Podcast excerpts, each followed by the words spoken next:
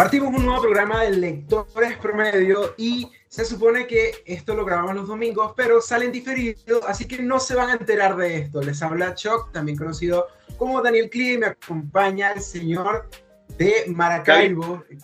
David Padilla por acá, recién salido del cine, de ver Spider-Man, y aquí estoy junto al programa porque dije, no podemos estar otra semana sin, no podemos terminar el 2021 sin otro programa acá de lectores promedio. O sea, por lo menos yo quiero terminar como, no sé, con cinco programas más antes de que termine 2021. Bestia, ambicioso, la verdad. Por lo menos conseguir oficiante. Mira, Mira ¿qué, tenemos para hoy? Cuéntame. Hoy tenemos invitado de lujo. Yo quiero que tú lo presentes porque te veo así con las ganas de presentarlo. Te, te veo Mira, eh, incluso cuando te dijo eh, así after, after, credits, como las películas. Mira, te dijo, oye, yo quiero que te reconozca. Te, Mira, te sonrojaste y te fuiste. Ay, por Dios, David. Hoy tenemos el honor de, tener entre nosotros a el ilustrador chileno, Puklin. Pasa adelante, por favor. Y que, por favor, pero preséntalo completo, preséntalo completo, con nombre y apellido, que te sonrojaste y todo. Yo quiero que yo, lo conozco como, yo lo conozco como Puklin, tú lo conoces como Mauricio. Mauricio Gallego, preséntate por ahí, manifiéstate como, como que lo tenemos aquí realmente. Hola, hola, eh, hola chicos, ¿cómo están? No, no lo tenemos secuestrado, él, vino voluntariamente aquí al programa. Para darles un poquito de contexto, eh, Puklin es ilustrador chileno, Puklin es uno de los fundadores, o se podría decir si me corrija, el fundador del cómic Fome y también cuenta con dos libros ilustrados. Eh, me llama mucho la atención su trabajo y bueno, vamos a empezar a preguntarle un poco sobre su trayectoria y cuándo partiste con esto de, los cómics y por qué, Puklin, cuéntanos. Típico que, o sea, profesionalmente, por así decirlo, yo creo que cuando tenía como 18 años, porque obviamente uno dibuja de antes de eso, pero a los 18 empecé a publicar por internet, entonces yo creo que ahí es cuando uno se muestra y es como que, no sé, tu trabajo está en la web y se puede registrar hasta esa época, así que yo creo que te estoy hablando 2008, 2009 en adelante, yo creo que por ahí. Eh, y nada, o sea, el, el, típico cómic es una forma rápida de contar cosas, quería contar cosas. Eh, eh, particularmente me llama la atención y que usas mucho el, el humor negro. ¿Cómo ha sido esa, ese desafío de utilizar el, el, humor negro? Porque también, no sé, me llama la atención, ¿has tenido algún problema con alguien que no entiende un chiste o se han ofendido? Me imagino sí, o sea, me, ha pasado menos de lo que uno creería. Em, pocas veces me ha pasado. Creo que em, el que recuerdo, algún cómic que recuerde que tuvo como, eh, no sé, pues por así decirlo, como controversia, fue un cómic que hice hace mucho tiempo que era sobre eh, perder la virginidad. Se trataba de... la idea del cómic era sobre que la gente espera perder la virginidad de una manera súper linda y súper memorable, pero la mayoría de nosotros la perdemos de una manera súper eh, mala, o sea, como, no sé, pues, o sea, en una fiesta, eh, estás borracho y como que no es algo memorable ni bonito, ni con alguien que vamos a recordar. Y el cómic era un poco de eso, era como, como que había una chica que decía, ah, yo quiero perder mi virginidad tan así, y después llega como un tipo como diciéndole, esta es la realidad, estás en una fiesta, estamos borrachos y va a ser una mierda esta experiencia. Y ese era el chiste, pero claro, eh, gente en los comentarios, no en el momento, sino que este fue el típico caso de gente que volvió a hacer cómic años después, eh, con otra lupa diciendo, mira, este cómic como que se puede ver que promueve como la violación, por así decirlo. Eh, y en vez de irme como en ofendida y decir como, no, no, no es así, como que entendí el punto, entendí por qué y tomé como responsabilidad en decir, claro, entiendo que se puede ver así, eh, no es el punto y lo discutí con él, con las personas que lo hablaron y la mayoría como que me dieron la razón porque dialogamos nomás. O sea, entiendo por qué lo pueden ver así, no era el punto que quería, eh, pero más allá de eso no me ha pasado tanto así como gente enojada, enojada con los cómics. Yo creo que ya se esperan el contenido.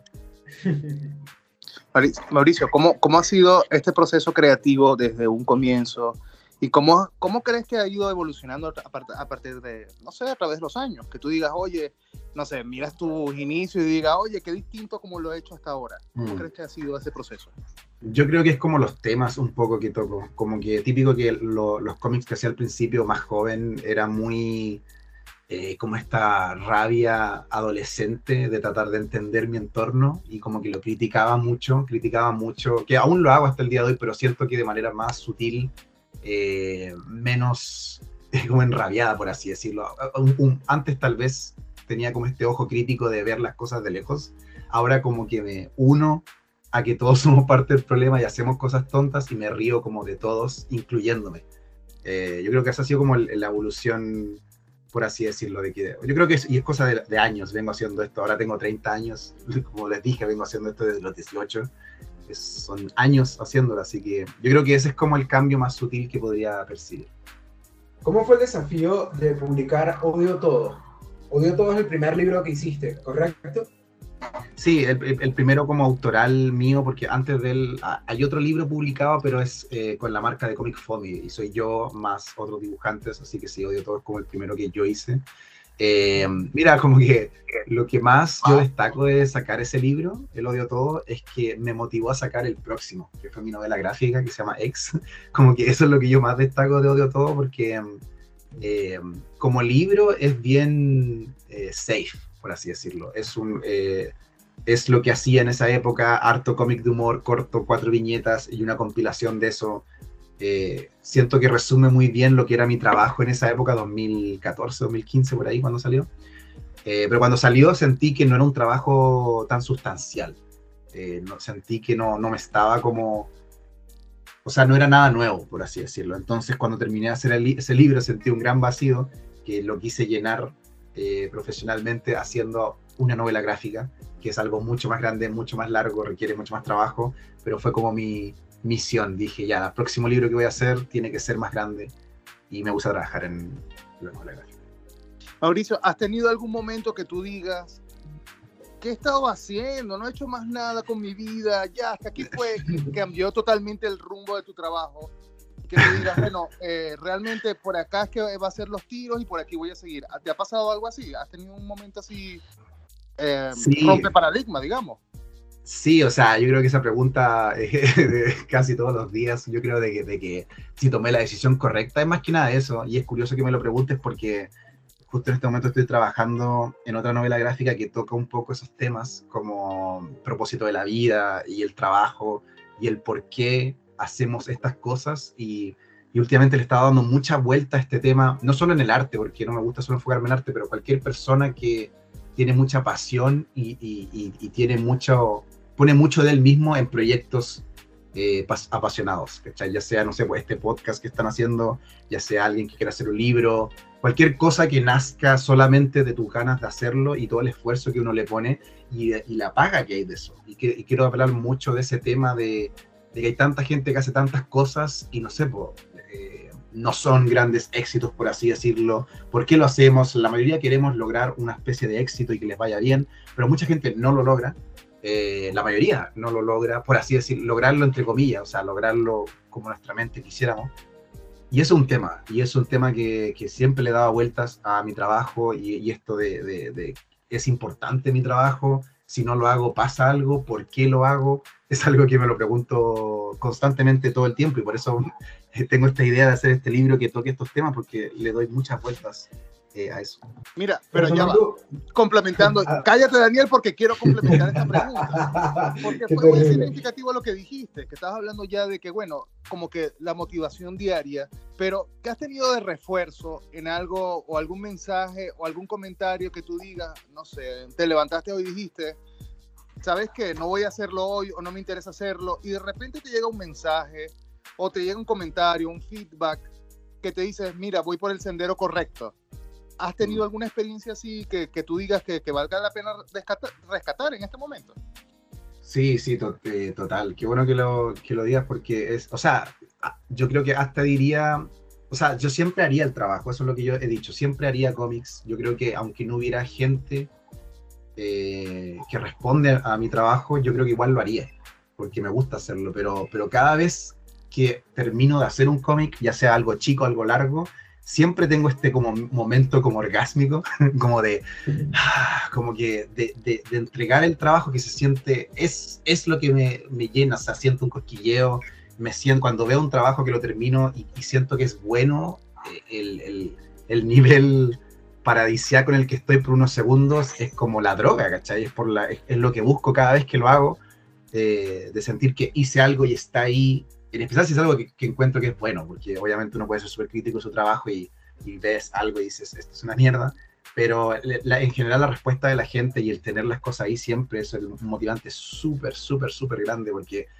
eh, yo soy de la idea de que creo que todos tenemos que ser súper eh, conscientes de que una gran, un gran motivante de por qué hacemos estas cosas, como ustedes el podcast, no sé, pues yo los cómics, etcétera, es comunicarse con gente. Nosotros queremos, porque si no haríamos esto y no lo publicaríamos en ningún lado, o sea, sería como, como estar, no sé, pues, tocándose solo en la pieza, como que sería algo solo, ¿cachai? Pero lo que nosotros buscamos es eso, que nosotros queremos que haya una reacción a nuestro trabajo, eso es la búsqueda y, y, hay gente que toma como eso como si fuera algo malo, como que, ay, te estáis vendiendo, prostituyendo y queréis que puro... No, pero yo creo que es esa necesidad de comunicación súper innata que tenemos y que buscamos todos.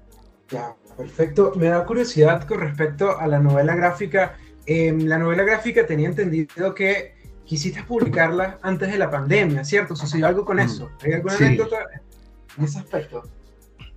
Sí, o sea, eh, fue un trabajo súper largo y, fueron como cuatro años y quería sacarlo y justo iba a salir y, claro, fue pasó la pandemia y como que destruyó todo eso por un momento. Eh, y yo creo que al final es cosa de, bueno, hartas cosas quedaron pospuestas por la pandemia, entonces como que incluso antes de la pandemia fue el estallido social en Chile, que, que también pasó justo cuando iba a firmar el libro, entonces como que fueron esas dos cosas juntas, pero tantos proyectos les pasó lo mismo que al final como que no me puedo quejar, pero fue algo que pasó justo ahí, que detuvo un poco el proyecto. ¿Cómo, cómo eh, nos presentarías tu novela gráfica? Y tú me dices que también es una gran diferencia sustancial en comparación al primer libro. ¿Por qué? Mm. ¿Cuál es el desafío que te conseguiste al desarrollar esta novela gráfica, sobre todo cambiando de formato, ¿no? al hacer algo mm. mucho más lineal, mucho más extenso en ese sentido? Eh, yo creo que el gran cambio es que, mira, yo, mira, una gran parte que me motiva a mí a hacer cómics, y esto lo he dicho muchas veces porque es la por pura verdad, son las películas. A mí me encantan las películas, pero a un nivel que, que, que no, no, quiero tampoco así como overhypear o decir nada, pero de verdad son como una razón súper importante para mí como para vivir. O sea, como que me encantan las películas. O sea, como que cuando, cada vez que veo una película buena, eh, me siento vivo y me siento agradecido de estar vivo, ¿cachai? A ese nivel. Eh, entonces, como que siempre he querido contar historias y como retribuir un poco lo que siento con las películas. Eh, y como hacer películas igual es difícil y muchas cosas pueden salir mal. Eh, cuando alguien hace un cómic es mucho más autoral y está ahí en control de todo. Obviamente es otro formato, pero es un formato mucho más personal. y eso es algo que siempre quise hacer y, y, tenía acercamientos con mis cómics, pero no podía hacer mucho porque el webcómic en general es bien rápido, bien corto y yo hago en general cómics de humor cortos. Entonces tenía estas ganas de hacer una historia y encontrar el humor eh, dentro de, situaciones, que lo encuentro mucho más, es más cómodo para mí, porque he estado como pensando en estas cosas toda mi vida, pero no tenía el formato para hacerlas. Entonces no es lo mismo contar un chiste de cuatro viñetas y, es como una es como un chiste como de circo, o sea, tú cuentas el chiste, jajaja, ja, ja, se termina, listo. Pero es distinto encontrar el humor que se produce en una conversación incómoda de dos personajes que su, su personalidad está establecida y el hecho de que, no sé, uno de los dos diga algo y el otro no opine, se quede callado, no sé, algo chico como eso, y eso te produzca humor, lo encuentro mucho más llenador, en, al menos para mí. Se siente mucho mejor y es lo que estaba buscando. Y esa es la razón de la, novela gráfica, es una historia con personajes de principio a fin, tiene 300 páginas eh, y hay mucho de eso, hay mucha exploración de temas, eh, personajes y, y crear escenas que me gusta mucho. Mauricio, ahí pasa algo que eh, te comentaste incluso, que tu humor va más de situaciones. Pero ¿qué pasa? Primero tuvimos en Chile el estallido y luego tuvimos la pandemia, año uno y año dos. ¿Cómo ha cambiado tu proceso creativo a partir de, estos eventos que han cambiado no solamente la manera de interactuar, sino también la manera de, bueno, de socializar incluso? ¿Cómo ha cambiado eso en tu proceso creativo? Mira, al, menos a mí en mi vida personal no ha cambiado mucho, porque soy una persona súper, eh, súper retraída, o sea, mi, mi, día es estar muy encerrado, soy muy de estar como tiempo conmigo mismo, eh, es, como, es como tú lo imaginas, o sea, estoy encerrado dibujando, cuando no estoy dibujando estoy viendo una película o jugando algo, como y repito el proceso. Y eso es como mi vida, ¿cachai? Y estoy súper conforme con eso. Y tengo un grupo de amigos con los que me junto. Y como que no ha cambiado mucho más allá de eso. A lo más cambió esta instancia que, de ir a ferias, por ejemplo, firmas de libro, eh, que me encantaba mucho ir. Y ahora recién hace poco estoy empezando a ir a firmas de libro. Y eso que mi libro se estrenó a principios de este año, en enero. Pero recién ahora, obviamente por la pandemia, se han dado las instancias para eh, tener eh, eh, situaciones sociales y grupos de gente. Pero más allá de eso, no ha cambiado mucho mi vida, por lo tanto no ha cambiado mucho mi proceso creativo. Es más, yo creo que incluso se ha, aumentado un poco. Como que, no sé, siento que ahora que sí trabajo más, estoy aprovechando más el tiempo, ya que hay como una ola general de improductividad. Y siento que a mucha gente le pasó, como que mucha gente empezó a sacar sus cosas que querían hacer hace mucho tiempo, no sé, por, aprender a hacer algo, sacar ese proyecto que has querido tener siempre, como que una nueva ola de querer aprovechar el tiempo que tenemos. Efectivamente. Mira, hablando un poco más sobre este proceso creativo, también el tema en Chile, y quiero hacer énfasis en eso, ha cambiado el tema de las conversaciones, por ejemplo. Mm. Eh, siento que se habla mucho más de política desde el estallido que, mucho antes. de repente, no sé, el, copete ha cambiado un poco también, que oye, vamos a hablar, en vez de hablar una película, ahora hablamos de política. ¿Crees que eso también ha influenciado un poco en, lo que estás haciendo creativamente? Sí, eh, es bien verdad eso que cambió un poco como el dialecto de las personas, en especial como la gente joven. Eh, bueno, yo fui joven, pero, eh, o sea, en Chile sentía que había antes como, como esta onda de que es normal que no te importe la política. Tienes una opinión general, pero no era algo que, ponías en la mesa y lo conversabas, ¿cachai? Y, y, hoy, pero hoy en día, después del estallido social, que yo entiendo que hizo esta especie como de unión nacional, o sea, incluso si no estás, no estabas en la discusión que estaba pasando en el país, igual ver estas noticias y ver los videos de, de gente como país uniéndose, te hacía sentir parte de comunidad, que creo que no estaba mucho antes, ya que no sé, por cierto, que la gente de este país igual, no sé si es una generalización, pero es bien individualista en general, y nos faltaba como ese llamado como a la guerra o a hacer algo. Eh, y hoy en día, si tú estás en una mesa de gente joven, estoy hablando mucho más joven que yo, si estás en una mesa y alguien dice, por ejemplo, ah, no voy a votar porque no me interesa, yo creo que ahora sería mal visto. Yo creo que antes eso no pasaba y era como, ah, ya, bueno, no vas a votar si todos los políticos son una mierda. Pero ahora eh, creo que no pasa eso. Creo que ahora todos tienen una especie de responsabilidad en el mínimo eh, con un poco lo que está pasando a nivel país. Eh, y eso sí eh, ha hecho que la política esté más en discusión. igual yo no hago mucho cómic político en general, he hecho muy poco porque yo siempre me centro en mi humor como en las personas más que en acontecimientos y los cómics, los pocos cómics que he hecho de política nunca son como de los políticos, por así decirlo, siempre es como del, de la persona, no sé, pues el, cuando fue las manifestaciones, hice unos chistes sobre un manifestante que iba a las marchas y veía todas las faltas de ortografía que la gente tenía en los carteles de manifestación. Y, pero siempre el chiste era como, como de eso, siempre me voy a la persona, siempre me voy al individuo y cómo estos acontecimientos grandes afectan a personas de distinta manera. Y eso es lo que me interesa explorar en general. Disculpa que tuve aquí un batch increíble, pero mira, mm. eh, quería preguntarte también, eh, no sé, ¿de qué manera te ha afectado, por ejemplo, la pandemia? Que tú has dicho, oye, bueno, ¿sabes qué? Ahora voy a hacer poleras con imágenes tuyas y tú me envías tu imagen y todo lo demás. ¿Cómo, ¿Cómo has sobrevivido económicamente a todo este efecto? Y como dibujante también, porque creo que eh, pasa como cualquier otra carrera de, no sé, de, como comunicación, te hablo como periodista, ¿no? Que creo que eh, me parece una, una profesión súper bonita, pero ingratamente económica. ¿Cómo subsiste, por ejemplo, como dibujando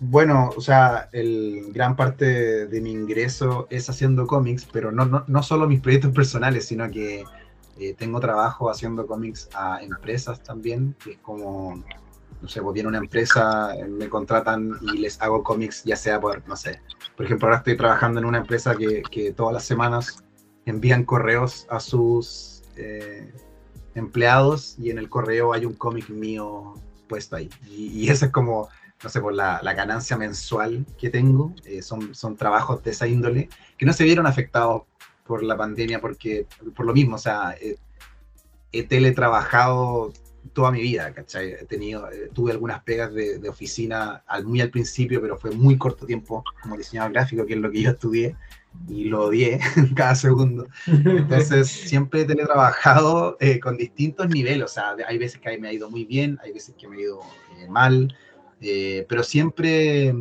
eh, con lo mínimo, ¿cachai? Y me manejo con eso, pero nunca me he quejado porque como es de dibujante y es haciendo lo que quiero, mi norte siempre estaba centrado en hacer mis proyectos, ¿cachai? Como que eh, si, gano, si gano un poco por aquí, por allá, haciendo lo mío, mientras pueda hacer lo mío, yo me sentía eh, pagado. Y ha sido así toda mi vida.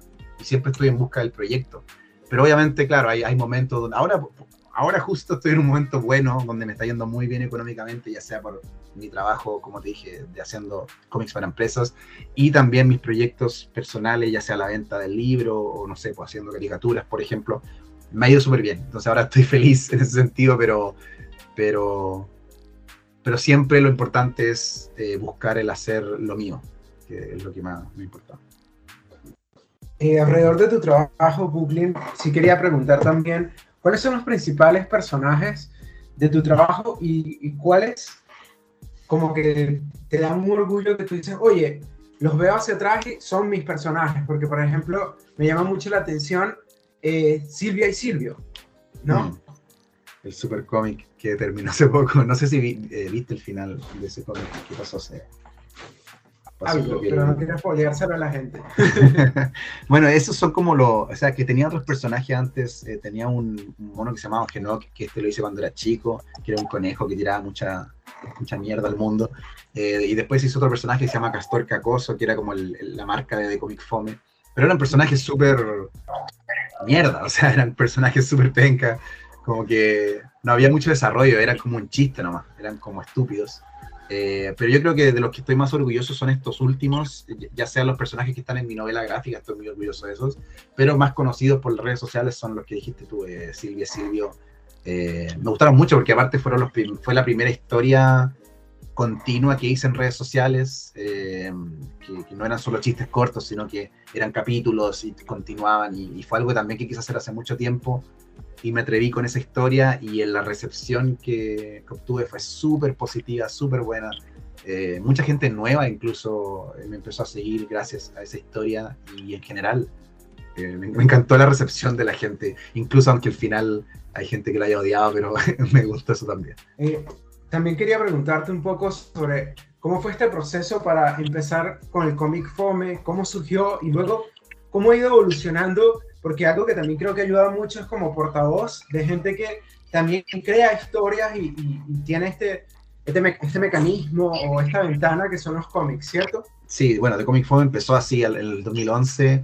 La idea era bien simple, cómics malos, aburridos en internet y que cualquier persona que hiciera cómics eh, como de mala calidad podía mandarnos sus cómics y los subíamos a internet. Eh, esa idea al parecer a mucha gente le gustó porque la página empezó a crecer, crecer, crecer eh, mucho y no solo en Chile, sino que también en Latinoamérica tenemos muchos seguidores argentinos, mexicanos también. eh, entonces, eh, la página creció mucho eh, y mucha gente, estoy hablando de, de esa, de, esa época, 2011, 2012, 2013, por ahí, eh, cuando también era el boom de las redes sociales, tengo que eh, adherir, pero mucha gente salió de Comic Fome y le fue bien y empezó a armar sus propias páginas y empezó a armarse un circuito de ilustradores chilenos o de otras partes de, del mundo y, y ayudó mucho como ser el núcleo de distintos dibujantes eh, y eso me inspiró también a hacer otros proyectos como, bueno, el primer libro que sacamos fue de, de, de Comic Fome, después hicimos eh, un podcast que lo teníamos con la radio Coca-Cola, que es una radio que nadie, nadie escucha, pero era un podcast de, era un podcast de, de, dibujantes, al final era promover dibujantes, eh, hicimos eventos también de ilustración donde invitamos a distintos dibujantes, etcétera, etcétera. Eh, nos metimos también con la, con la Comic Con, la versión chilena, trabajamos directamente con ellos, eligiendo dibujantes para que estén en el Artist Alley de la Comic Con. Y así, así se empezaron a formar proyectos que era todo englobado un poco esta onda de promover dibujantes que en mi mente vino muy orgánicamente, porque obviamente yo soy dibujante y, y la idea de promover otros dibujantes era muy orgánico y me salía muy bien. Eh, obviamente hoy en día yo encuentro que The Comic Fome no es tan grande como lo fue antes, solamente porque ahora no sé, po, no cualquier persona que hace dibujos no necesita de Comic Fome para hacerse conocido. Todo el mundo tiene su página, todo el mundo tiene su, su cuento. Eh, igual de Comic Fome sigue ahí, hay muchos seguidores que están ahí, pero yo cuento que no tiene tanta importancia como lo tuvo antes. Pero igual es un proyecto que estoy súper orgulloso de él por eso mismo, porque creó mucha comunidad en esa época. Y, y, me acuerdo que habían dibujantes de otros países como Argentina que me decían de que le gustaría tener como un de Comic Fome en su país que hiciera hasta, que, que, ayudara un poco como a subir a distintos dibujantes, que al final fue lo que hizo la página. Mauricio, ¿cómo tú ah, en algún momento de la entrevista comentaste que eres también de ver muchas películas, de mm. repente series, pero ¿cuál dirías tú primero que las tienes allí en como en primordiales, que, que tú dirías si te preguntan hoy cuáles recomendarías porque te encantan y las tienes allí mm. tatuadas en el brazo izquierdo, cuáles serían las otras que tú dirías que te han influido para tu trabajo? Porque realmente fueron tan buenas, fueron tan rompecorazones para ti que las tienes en tu trabajo siempre presente.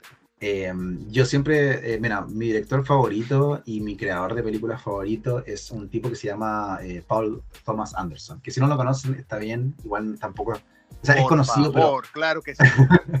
bueno, que igual tengo que decirlo, porque, o sea, es conocido, pero tampoco tan conocido, pero, pero él para mí es una, o sea, no solamente o sea, sus películas para mí son las, como mis favoritas y las tengo todas como en lo más alto, pero es una inspiración súper eh, grande para mí de su trabajo, eh, porque yo la vi cuando era bien chico, películas de Paul Thomas Anderson eh, eran las primeras películas donde yo pensé como en el autor, porque las historias que él cuenta se sienten bien cotidianas, por así decirlo. En especial en las primeras películas que él tiene, eh, son situaciones cotidianas, pero que el ojo del autor lo elevan a otro nivel.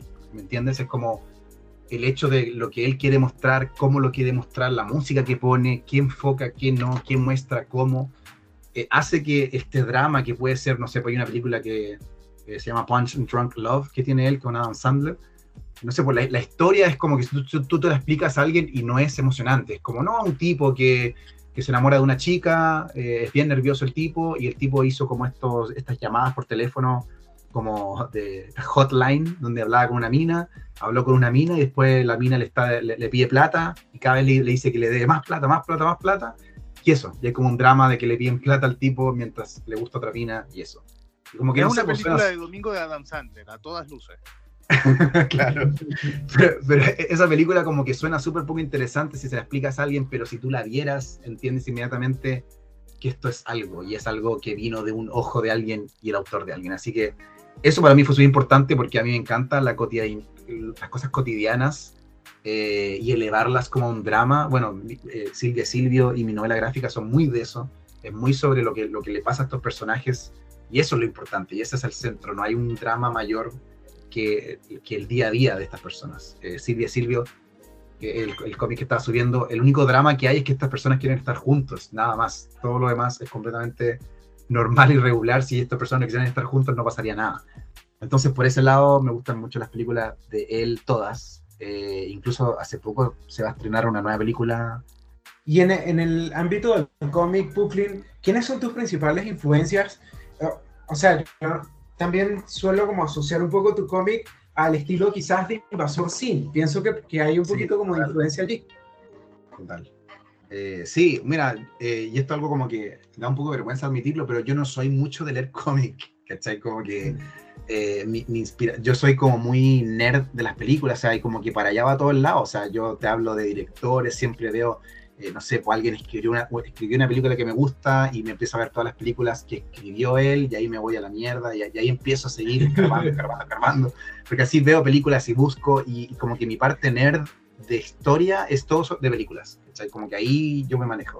Pero cómic no tanto, y como que él pocas veces me ha acercado a un cómic y, ha sido nada, eh, nada más cuando me puse a hacer mi novela gráfica, me puse a comprar cómics como para leerlos y estudiarlos un poco eh, pero sí, el creador de Invasor Sim, llama John. Vázquez, fue una gran inspiración para mí cuando chico, porque cuando yo era chico, los cómics eran Marvel, DC, superhéroes, eso era lo normal.